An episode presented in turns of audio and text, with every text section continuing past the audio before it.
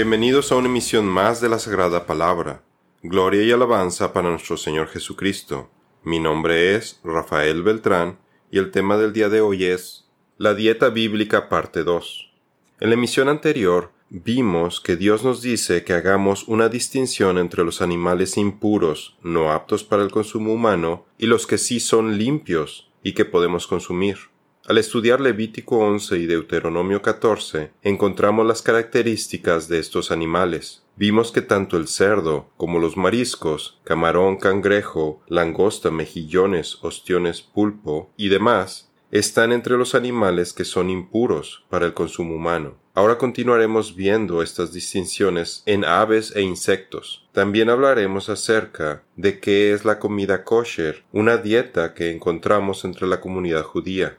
Antes de continuar con la distinción de animales limpios entre aves e insectos, quisiera que recordemos un pasaje de las Escrituras en donde el joven profeta Daniel, al ser llevado al exilio a Babilonia, junto con sus amigos Ananías, Misael y Azarías, al palacio del rey, buscó mantener su dieta bíblica, y no quería contaminarse comiendo los animales impuros que se servían en la mesa del rey de Babilonia. Puede leer la historia completa en Daniel 1.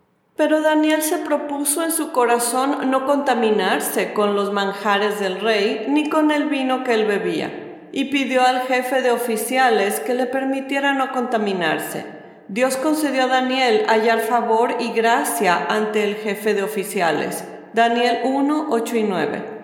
Las escrituras no entran en detalles acerca de cuáles alimentos eran consumidos en la mesa del palacio de Babilonia. Sin embargo, sabemos que Daniel los identificó como impuros. Posiblemente incluían carne de cerdo o incluso mariscos. Además, es probable que los animales no fueran sacrificados de la forma correcta para sacarles la sangre. De modo que Daniel le pidió al oficial del palacio que le diera una dieta sencilla consistente en legumbres. Cabe mencionar que este oficial se preocupaba por Daniel y quizás pensó lo que algunas personas dicen en estos días. Es que si no comes carne, te faltarán las proteínas. O sea, pensó que Daniel estaría desnutrido comiendo tan solo verduras.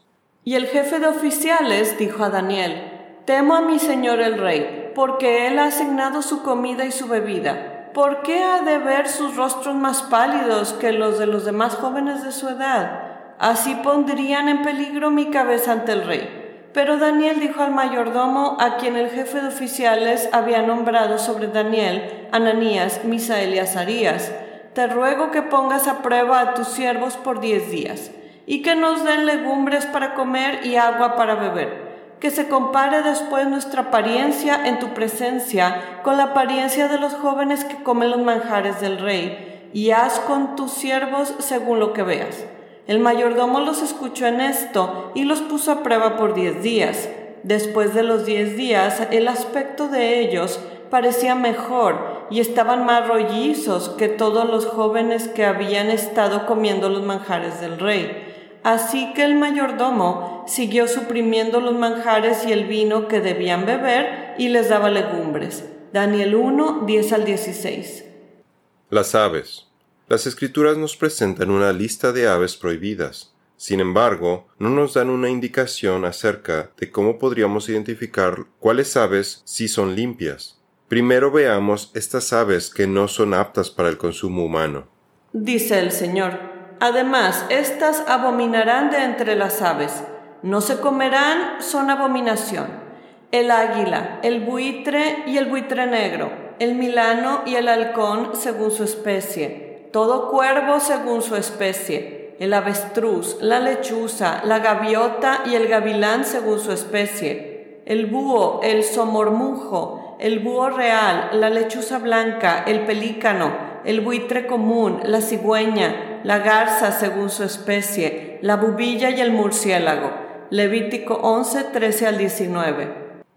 Toda ave limpia podrán comer pero éstas no comerán el águila, el buitre y el buitre negro, el azor, el halcón y el milano según su especie, todo cuervo según su especie, el avestruz, la lechuza, la gaviota y el gavilán según su especie, el búho, el búho real, la lechuza blanca, el pelícano, el buitre, el somormujo, la cigüeña y la garza según su especie, la bubilla y el murciélago.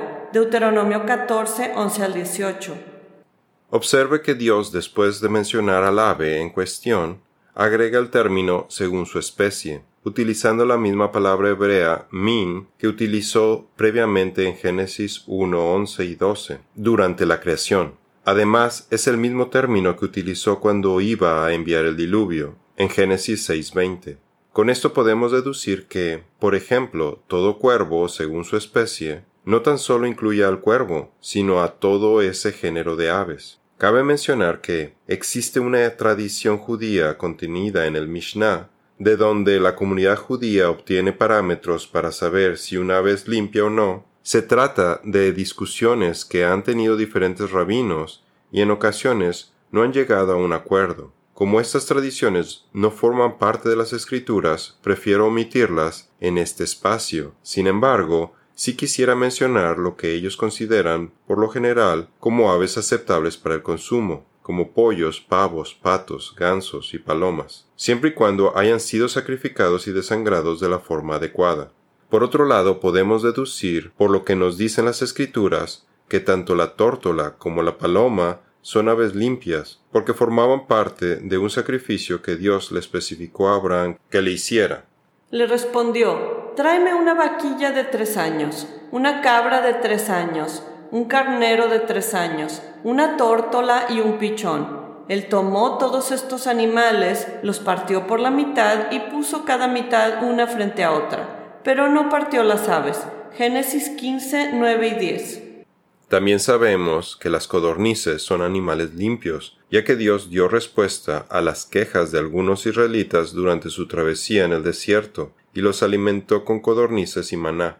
Y el Señor habló a Moisés y le dijo, He oído las murmuraciones de los israelitas, háblales y diles, al caer la tarde comerán carne, y por la mañana se saciarán de pan. Sabrán que yo soy el Señor su Dios por la tarde subieron las codornices y cubrieron el campamento, y por la mañana había una capa de rocío alrededor del campamento. Éxodo 16, 11 al 13. Podemos concluir, a grandes rasgos, que las aves de presa o de rapiña quedan fuera de nuestro menú, así como también las aves que nos indica nuestro Creador, como el avestruz, que se vende como carne exótica en el supermercado o en los restaurantes pero que no es apta para el consumo humano. Por otro lado, me gustaría hacer un comentario personal, para mencionar que mi segundo apellido es Garza, y el origen de este apellido está basado en Levítico 11 porque el clan de los Garzas proviene de las familias judías conversas que a principios de los 1500 estaban escapando de la Inquisición de la ciudad de Lepe en Andalucía en España hacia las Islas Canarias y después terminaron huyendo a la Nueva España, México. Pero para escapar a la atenta mirada que tenía la Inquisición para aquellos judíos recién convertidos al catolicismo, estos judíos tuvieron que cambiar su apellido a uno en español, y escogieron el nombre Garza, por ser un animal de rapiña que come peces y ranas y ser considerado un animal impuro, de acuerdo a Levítico 11:19. Y se preguntará por qué un judío converso escogería el nombre de un animal impuro en lugar de escoger el nombre de un animal majestuoso. Pues de acuerdo al historiador David T. Rafael, en su libro The Conquistadores and Crypto Jews of Monterrey, la intención escondida para su elección de nombre de familia era reflejar sus sentimientos de desprecio hacia el ser llamados católicos. Y muchas generaciones después, algo que empezó como despreciable, ahora es para mí un honor el poder ser aceptado en el reino de Dios como cristiano que se apellida Garza, solo por la gracia del Señor. Los insectos. En Levítico 11:20 encontramos insectos alados que andan sobre cuatro patas. Las escrituras consideran que los insectos, aparte de tener cuatro patas, tienen dos manos, que equivalen a las seis patas que tienen los insectos. Todo insecto alado será inmundo para ustedes, no se comerá. Toda ave limpia podrán comer. Deuteronomio 14, 19 y 20. Dice el Señor, todo insecto alado que ande sobre cuatro patas le será abominación. Sin embargo, estos pueden comer de entre todos los insectos alados que andan sobre cuatro patas. Los que tienen además de sus patas piernas con coyunturas para saltar con ellas sobre la tierra. De ellos pueden comer estos, la langosta según sus especies, la langosta destructora según sus especies, el grillo según sus especies y el saltamontes según sus especies. Pero todos los demás insectos alados que tengan cuatro patas les serán abominación. Levítico 11, 20 al 23. Aquí sí encontramos una indicación para saber si un insecto alado es comestible. Entendemos que son aquellos que tienen un par de patas especiales con las cuales pueden saltar. Estas patas sobresalen de las otras patas y están dobladas cuando el insecto no está saltando. Por eso encontramos que Juan el Bautista comía langostas mientras andaba predicando en el desierto, al ser un alimento permitido dentro de la dieta bíblica. Juan estaba cumpliendo perfectamente con los mandatos alimenticios de Dios. Y él, Juan, tenía un vestido de pelo de camello y un cinto de cuero a la cintura, y su comida era de langostas y miel silvestre. Mateo 3:4. Leí un artículo del Jerusalem Post acerca de una plaga de langostas que hubo en diversas partes del Medio Oriente. Entre los países que se llenaron de langostas estuvo Yemen, sin embargo, según sus habitantes, les sirvió la llegada de las langostas, ya que a ellos les gusta comérselas, de modo que anduvieron cazándolas antes de que los insectos se comieran sus cultivos. Además dicen que sirven para remedio contra diferentes enfermedades, incluyendo diabetes e hipertensión. Una mujer residente de Sanaa dijo de las langostas, su sabor es delicioso. Si tú te comes una langosta, terminarás queriendo comer cinco. Yo camino cada día después de desayunar para encontrar langostas para cenar. Me he vuelto adicta. Y por si en algún momento de su vida se encuentra rodeado de langostas y se pregunta cómo cazarlas, le paso lo que hacen los habitantes de Yemen. Ellos cazan las langostas de noche, cuando no están volando, les echan encima bufandas o alguna otra pieza grande de tela para atraparlas, y luego las barren utilizando palas o con sus manos para meterlos dentro de bolsas o sacos. Dice el Señor, ustedes harán una distinción entre el animal limpio y el inmundo, entre la ave limpia y la inmunda. No hagan sus almas abominables por causa de animal o de ave o de cosa alguna que se arrastra sobre la tierra, los cuales yo he apartado de ustedes por inmundos. Levítico 20:25. Animales que se arrastran. Dice el Señor, todo animal que se arrastra sobre la tierra es abominable, no se comerá. Todo lo que anda sobre su vientre, todo lo que camina sobre cuatro patas, todo lo que tiene muchos pies, con respecto a todo lo que se arrastra sobre la tierra, no los comerán porque es abominación. No se hagan abominables por causa de ningún animal que se arrastra, y no se contaminen con ellos para que ustedes no sean inmundos. Levítico 11, 41 al 43. Entre las diferentes listas de animales que hemos visto, incluyendo esta siguiente, en ocasiones resulta difícil identificar de cuál animal se está hablando. Por tanto, según la traducción que usted tenga, puede leer, por ejemplo, en Levítico 11:29, topo, comadreja, lagarto, tortuga o reptiles, en Levítico 11:30, traducen lagarto o lagartija. Dice el Señor, entre los animales que se arrastran sobre la tierra, estos serán inmundos para ustedes, el topo, el ratón y el lagarto según sus especies el erizo, el cocodrilo, el lagarto, la lagartija de arena y el camaleón. Estos serán inmundos para ustedes de entre todos los animales que se arrastran. Todo el que los toque cuando estén muertos quedará inmundo hasta el atardecer. Levítico 11, 29 al 31.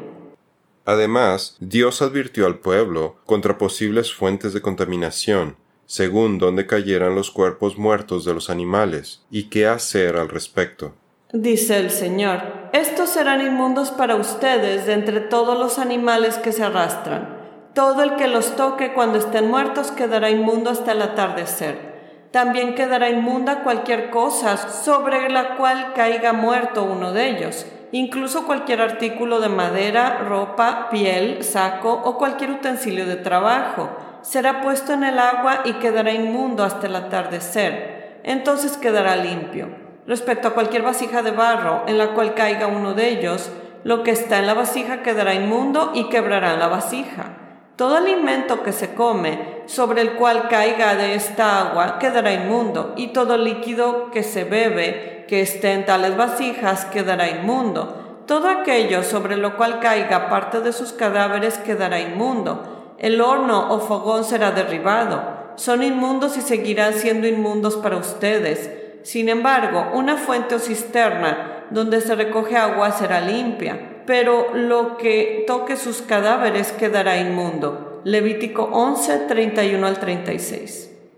Por otro lado, según la tradición judía, encontramos que todos los reptiles, anfibios e insectos, arañas y cien pies están prohibidos a excepción de las langostas mencionadas anteriormente. Todo esto nos sirve para dejar de considerar comer carnes exóticas, como de víbora, canguro, avestruz, ancas de rana, escargot, caracoles, entre otras, porque en su mayoría nos damos cuenta que se tratan de animales impuros y que no debemos consumirlos para nuestro propio bienestar y buena salud. ¿Qué es la comida kosher?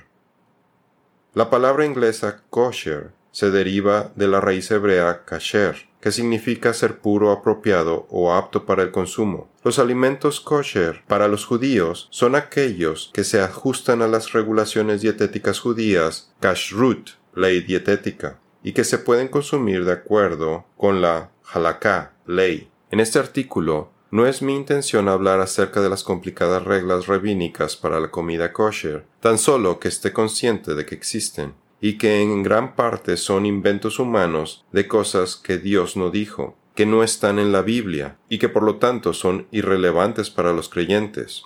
Tome en cuenta que algunos de los alimentos kosher están basados en los mandatos de Dios de Levítico 11 y de Deuteronomio 14, y también en la forma de matar al ganado, sin dolor, de sacarle la sangre.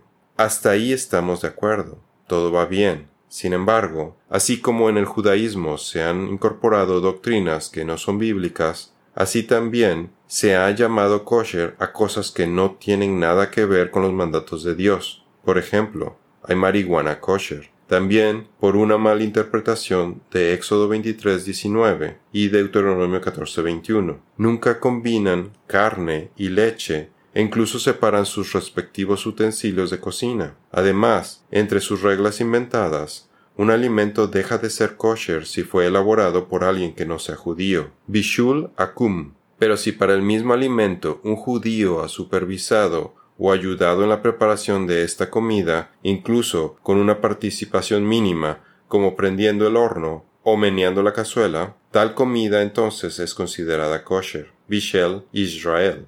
Pero todo esto no es bíblico. Por ello, tenga cuidado antes de gastar su dinero buscando comer solo alimentos kosher. Más bien, nuestro objetivo es que usted mismo tenga el discernimiento para saber si debe o no consumir algún alimento según las instrucciones de Dios. La comida halal. Por otro lado, debo mencionar que usted, como creyente, debe estar consciente de las comidas halal. Las comidas halal, permitidas en árabe, son las que consumen los musulmanes que observan el Corán. Tienen leyes alimentarias algo similares a las que Dios nos da. Por ejemplo, los musulmanes tienen prohibido consumir puerco. Sin embargo, si comen camello, mariscos y todo animal que vive en el agua. Por otro lado, ellos tienen prohibido ingerir bebidas alcohólicas. Todo esto es una tergiversación de las verdaderas escrituras. El mayor problema que vemos como cristianos es con la carne halal, ya que cuando un musulmán sacrifica al animal debe antes hacer una oración a Alá, la deidad del Islam, por lo que el consumir carne halal va en contra del primer mandamiento. Y no piense que la deidad de los musulmanes y nuestro Dios son el mismo, porque no lo son. Y eso es un tema muy amplio, y que no pertenece a este estudio. Por lo tanto, nuestro consejo es el mismo que el del apóstol Pablo. No consuma estos alimentos halal. Dice Pablo, ¿qué quiero decir entonces? ¿Que lo sacrificado a los ídolos es algo? ¿O que un ídolo es algo? No, sino que digo que lo que los gentiles sacrifican, lo sacrifican a los demonios y no a Dios. No quiero que ustedes sean partícipes con los demonios. Ustedes no pueden beber la copa del Señor y la copa de los demonios. No pueden participar de la mesa del Señor y de la mesa de los demonios. Primera de Corintios 10, 19 al 21. Dice Pablo, pero si alguien les dice, esto ha sido sacrificado a los ídolos, no lo coman, por causa del que se lo dijo, y por motivos de conciencia, porque del Señor es la tierra y todo lo que en ella hay. Primera de Corintios 10:28. En la siguiente emisión hablaremos acerca de la actitud de muchos grupos cristianos quienes no siguen la dieta bíblica, argumentando que ahora toda carne es permitida, sacando de contexto pasajes bíblicos como la visión de los animales bajando del cielo que tuvo Pedro en Hechos 10 del 9 al 16, y lo que dijo Jesús acerca de lo que entra por la boca en Mateo 15 del 16 al 20. Primera de Timoteo 4 del 1 al 5, entre otros pasajes. Esto es todo por el día de hoy. Los esperamos en nuestra siguiente misión. Que Dios los bendiga.